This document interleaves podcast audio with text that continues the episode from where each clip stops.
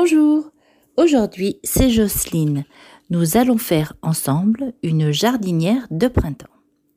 Pour cela, il vous faut deux carottes nouvelles, deux navets nouveaux, 500 g de petits pois frais, deux oignons nouveaux ou cébettes, 100 g de lard fumé, deux cuillères à soupe de beurre, deux branches de thym, quatre feuilles de laurier, du sel et du poivre.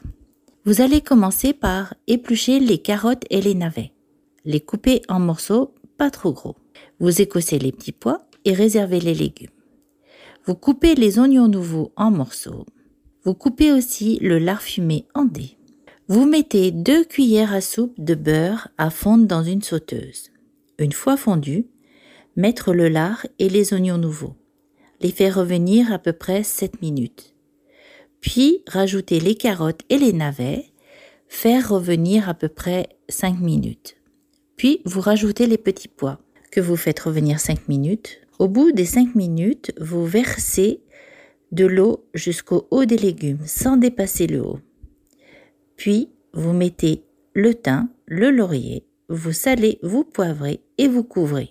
Vous baissez un peu le feu et vous faites cuire environ une demi-heure les légumes ne doivent pas être trop cuits. Et je vous souhaite un bon appétit de printemps.